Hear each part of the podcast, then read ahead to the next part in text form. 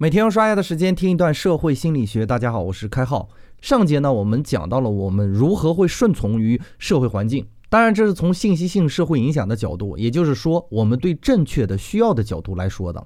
今天呢，我们从规范性社会影响说说为什么我们不能接受从众的行为。当然提前声明哈，我们大多数情况下呢会遵守社会的规范，以维护社会的基本稳定。但是呢，我们内心深处有一种需求，简单的来说，就是希望自己和别人不一样的需求。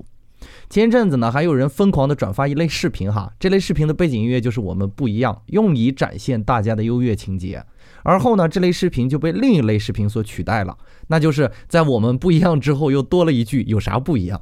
这也侧面说明，社会规范的需求也可能盖过我们对优越情节的需求。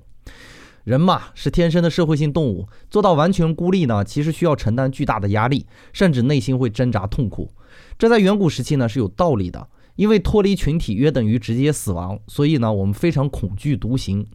但是呢也有一部分人依然可以克服这种心理障碍啊，真的能做到与社会剥离，甚至能做到特立独行。这种人呢要么服从于其他的群体，要么就是对于优越有着特殊的依赖。但是要注意，这样的独立会带来另一种极端的表现，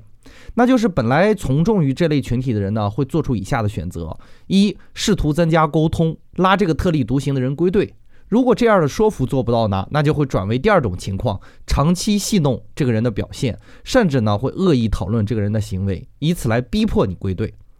通俗来讲，就是欺凌和排挤嘛。人类对于同类之中的异类的恐惧呢，有时候是超越道德的哈，所以欺凌事件时有发生。很多孩子在发起欺凌之前呢，都忽略了谈判或者说服，直接进行欺凌行为，实际上呢是一种不自信的表现哈。大家可以看一部老电影哈，叫《十二怒汉》。第一个异类发起自己的异议时呢，始终保持着很勇敢的那种状态哈，而意见不统一的弱者呢，总是会直接发动攻击，可见对抗群体的困难程度是无法想象的哈。话说回来，优越感的体现除了通过特立独行表现自己与他人的不同，还有就是通过获取团体中的地位来获得。也就是说，对抗全世界可以产生优越感，而在一个团体中处于话语权的持有方呢，也会产生优越感。这也客观的助纣为虐，让欺凌和排挤的现象愈演愈烈哈。